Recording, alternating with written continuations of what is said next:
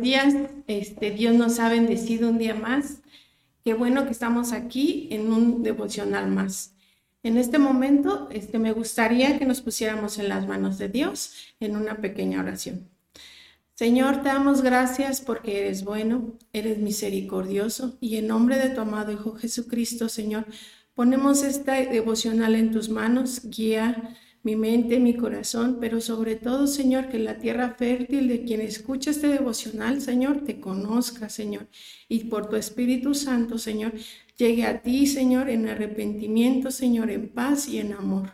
Te lo pido en nombre de tu amado Hijo Jesucristo. Amén.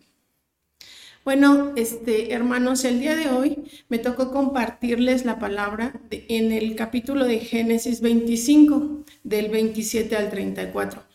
Me gustaría que lo vayamos leyendo y que lo vayamos este, meditando muy despacito. Lo voy a leer para que ustedes lo vayan siguiendo. Dice, en el título dice, Esaú vende su primogenitura. Y creciendo los niños, y Esaú fue diestro en la casa, hombre del campo, pero Jacob era un varón quieto, que habitaba en tiendas, y llamó Isaac a Esaú, porque comía de su casa mas Rebeca amaba a Jacob. Y quiso Jacob un potaje, y volviendo Esaú del campo, cansado, dijo a Jacob, Te ruego que me des a comer de ese guiso rojo, pues estoy muy cansado. Por tanto, fue llamado su nombre Edom. Y Jacob respondió, Véndeme en este día tu primogenitura. Entonces dijo Esaú, He aquí, yo me voy a morir ¿para qué pues me serviría la primogenitura? Y dijo Jacob, júramelo en este día, y él juró y vendió a Jacob su primogenitura. Entonces Jacob dio a Esaú pan y del guiso de, las lentejas, y él comió y bebió, y se levantó y se fue. Así menospreció Esaú la primogenitura. Hermanos, yo a este devocional le puse el propósito de Dios. Muchos este, lo vamos a conocer, los que ya han leído y los que lo hacen por primera vez, de verdad medítenlo.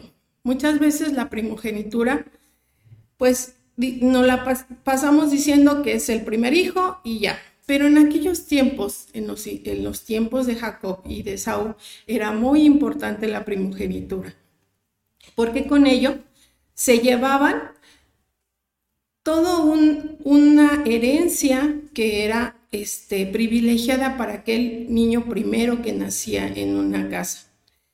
Les voy a hablar antecedentes de, de Isaac, era hijo de Abraham, y el propósito de Dios que tenía para cada uno de la descendencia de Abraham, como ustedes, como yo y ustedes, y ustedes y yo, que somos de esa descendencia, pues les puedo decir que Abraham, él oró para tener hijos con Sara.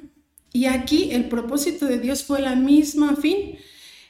Esta, este, Isaac y Rebeca oraron para el mismo motivo. Ya estaban grandes y no tenían hijos, entonces oraron. Y Dios les bendijo con estos hijos, con Esaú y Jacob. Y eran, ellos eran mellizos. Entonces nacieron prácticamente al mismo tiempo. A Jacob se agarró del talón de, Esaú. Esaú fue el primero, como ya vimos, Esaú fue el primer niño. Se nació velludo y por nombre Esaú significa en aquel, en, esta lengua hebrea significa piel de cordero o una persona velluda. Y Jacob significa aquel, que es el talón o la planta del pie. ¿Qué quiere decir? Que Jacob se agarró de la planta del pie de Esaú y así nacieron. Pero Jacob siempre, siempre estuvo agarrado de Saúl. ¿Por qué? Porque era un propósito de Dios. Muchas veces podemos decir que Jacob lo engañó para robarle la primogenitura, pero no es así, era un propósito de Dios. El significado de la primogenitura en esa época acaba con un derecho de presidir a la familia y heredar al doble de los demás al doble de bienes, al doble de tierras y al doble del significado del, del, apellido. Entonces, Esaú era dueño de todo eso, pero Esaú era un hombre diestro de casa, de cazaba las cosas y él era muy independiente y me imagino yo, esto no lo dice la Biblia, pero me imagino yo que Saúl era una persona muy, muy libre. Y muchas veces nosotros como, como personas confundimos el libertinaje con la libertad que Dios nos da.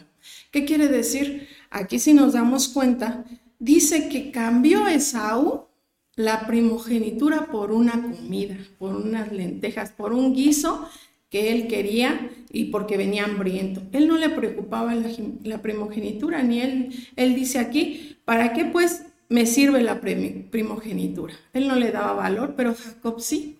¿Y por qué Jacob sí le daba valor? Porque Jacob tenía un propósito, el propósito que Dios le había dado. Rebeca, cuando estaba en, el parto, eh, con los dolores y todo, ella oró y en ese momento de angustia, Dios le reveló algo. Y Dios le dijo que el más pequeño le iba a servir el más grande al más pequeño y que él iba a ser un, principal de naciones. Entonces Rebeca por eso amaba a Jacob, no tanto porque era el hijo menor, no tanto porque era su hijo, sino porque ya sabía que Jacob era, y tenía un, un propósito, tenía una herencia, era privilegiado. Pero Isaac no lo sabía.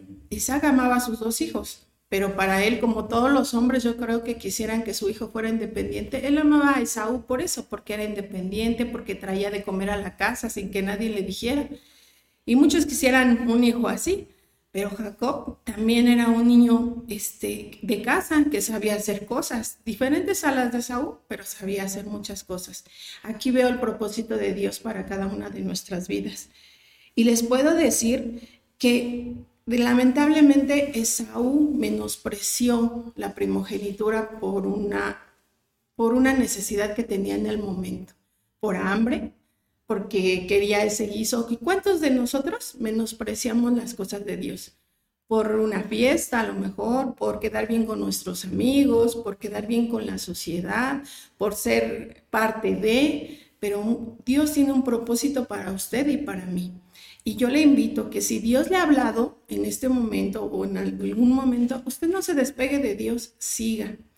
Y vamos a ver en la palabra de Dios, en, otra vez en Génesis 27, dice, y crecieron los niños y Esaú fue diestro en la casa, hombre del campo, pero Jacob era varón quieto que habitaba en tiendas y amó Isaac a Esaú porque comía de su casa y Rebeca amaba a Jacob. Pero también encontré en el libro de Romanos, en el capítulo 9, en el versículo 11, dice, pues no habían aún nacido, ni habían hecho aún ni bien ni mal, para que el propósito de Dios, conforme a la elección, permaneciese no por las obras, sino por el que le llama. ¿Qué quiere decir? Que aunque no nacían, Dios ya tenía un propósito para ellos, así como lo tiene para usted y para mí.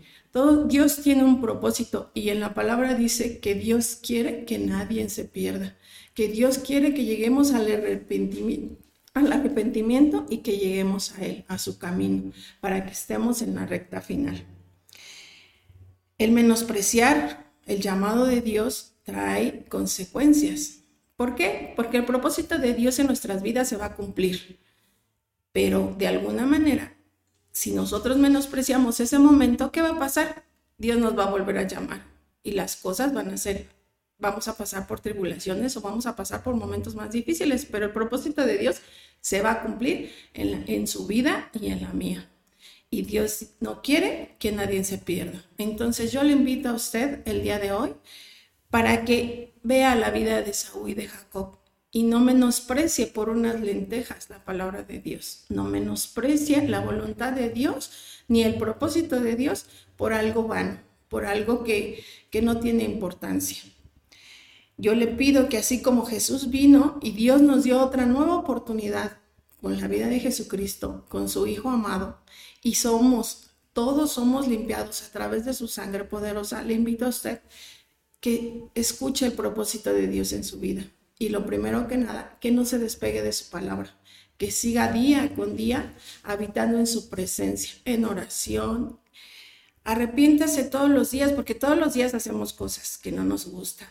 Y le invito a que usted esté en su palabra. Y seguimos en este libro de Génesis, donde es el principio, es el comienzo de su creación, y seguíamos en su propósito, porque usted tiene un propósito de Dios.